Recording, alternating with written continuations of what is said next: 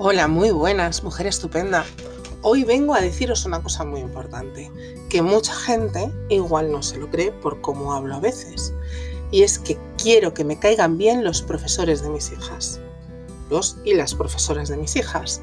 De verdad que sí, disfruto enormemente cuando por fin consigo empatizar con un profesor, cuando consigo eh, que haya armonía y que me entienda y yo le entienda y podamos trabajar los dos juntos me gusta muchísimo e incluso me ha pasado alguna vez que de repente he encontrado un tutor o una tutora que me, me, gusta un montón y me parece un tío, una tía estupenda y que sin embargo a mis hijas no les caen bien.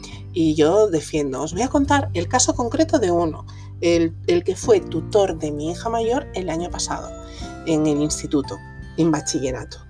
Em, no le daba clase porque le tocó ser tutor de esa clase, pero mm, mi hija no tenía su asignatura. A quien sí daba clase era mi hija pequeña. Es curioso estas cosas que pasan de los profesorados. El caso es que a mí me pareció un tío em, con el que se podía hablar. Eh, una persona que te escucha de verdad, no solo está oyendo tu voz mientras espera a que te calles para decir lo que tiene preparado eh, y que suelta en todas las visitas con padres, sino que te escucha de verdad e intenta entender la, casuística eh, específica de tu hijo. Eh, una persona que hablaba con el servicio de orientación para tener el panorama completo de mi hija y, un profesor que intentaba hablar con los otros profesores para que comprendiesen el caso concreto. Eh, no voy a decir que fuera la primera vez, creo que fue la segunda vez que me pasó una cosa así con un tutor. dos veces. Mis hijas llevan escolarizadas, pues en el año 2005 se escolaricé a mi hija mayor y desde el año 2005 hasta ahora han pasado muchos años, 16.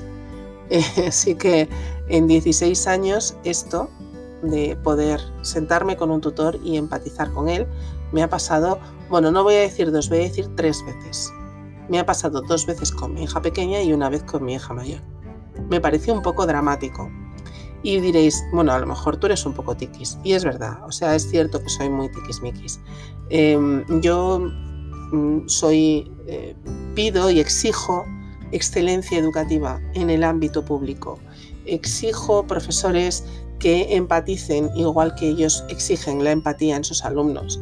Exijo profesores que de la misma manera que piden que le exigen también a, los, a las familias que apoyen las decisiones del centro, ellos apoyen las decisiones de la familia.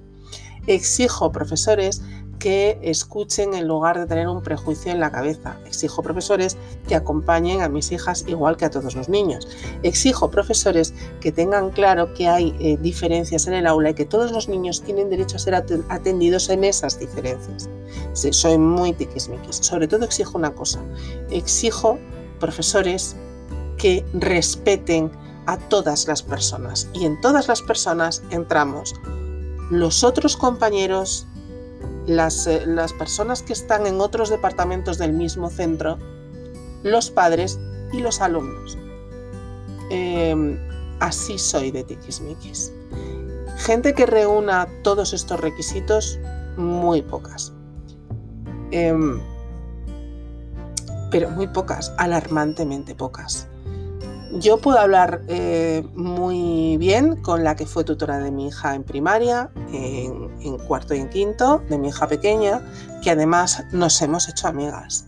Puedo hablar muy bien con eh, la que es actualmente orientadora de mis dos hijas y además directora de un centro, porque con el marrón que se le ha caído encima intenta solucionar las cosas de la mejor manera posible y además entiende cada, cada problema que surge y se ve en la tesitura horrorosa de tener que defender a sus alumnos frente a los prejuicios y las maneras malas de relacionarse con alumnos de otros profesores.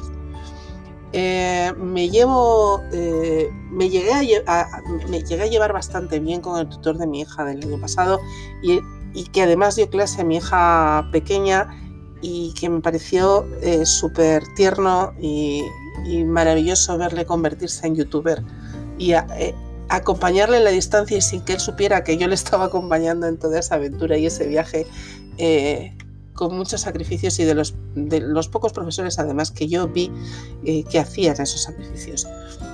Em, me gustó mucho hablar con, una, con la que fue tutora de mi hija pequeña el primer trimestre de la de, secundaria, de primero de secundaria, que era una niña, porque era una niña, vamos, bajo mi punto de vista era una niña de 30 añitos que estaba allí puesta y que se comió un marrón que no veas.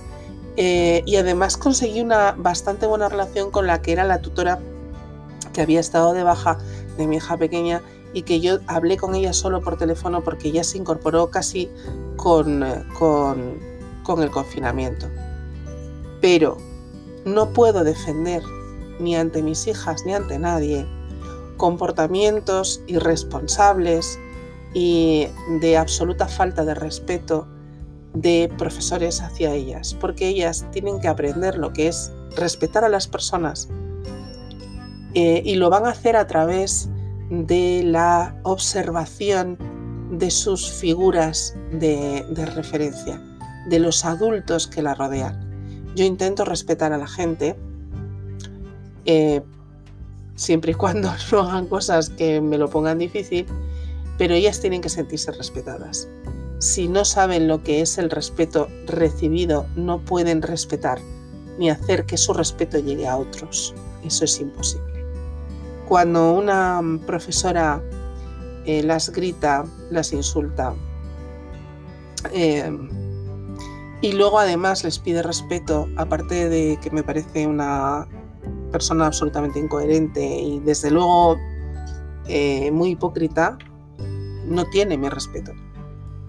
Como persona sí, pero como profesora o profesor no. Cuando cuando un profesor me falta el respeto a mí, pues porque no cree las, los justificantes que yo pongo, o porque como le ha pasado ahora hace poco a una amiga, eh, la, eh, la, eh, ponen en, tesituras, te ponen en tesituras mm, difíciles en una reunión. Mm, es que no sé cómo explicar todo esto, porque a veces se me hace un poco de bola. A mí me encantaría una escuela pública y de calidad que no solamente tuviera las eh, herramientas y los medios que todo el mundo dice que no tiene, sino que tuviera unos profesores y unas profesoras que más allá de las herramientas, más allá de, las, de la dotación y de las cosas que pudieran obtener, fueran buenas personas y lo fueran con sus alumnos. Que entendiesen a cada uno en su historia, que no prejuzgasen a los niños, que no les insultasen, y me vais a perdonar, pero llamar pesada, vaga, eh, todo lo que vosotras pensáis muchas veces que no son insultos, son insultos. Si yo adulta me enfrento a otra adulta y poniéndome por encima de ella la llamo pesada o la llamo vaga o la llamo irresponsable, la estoy insultando. Entonces, igual que sirve en el igual, sirve cuando tú eres adulto y se lo estás diciendo a un niño. Porque además, si yo te lo digo a ti, de adulta a adulta, tú a mí me puedes responder, me puedes mandar a la mierda y puedes dejar de hablarme e incluso de verme. Pero cuando una profesora se lo dice a un alumno, tenga este alumno la edad que tenga, está aprovechándose de una, de, de una posición jerárquicamente superior en la que el niño no puede responder si no se quiere ganar un parte y además no se puede zafar de la situación porque no se puede ir, ni puede dejar de ver a esa persona, ni puede dejar de hablar a esa persona si esa persona le pregunta. Entonces me parecen insultos mucho más abusivos. Y esto, el buen comportamiento, no tiene nada que ver con eh, la dotación de los centros o con cómo de mal esté hecho el sistema. Porque esto ya son personas. No es un sistema, ni es un instituto, ni es un centro, ni es un aula.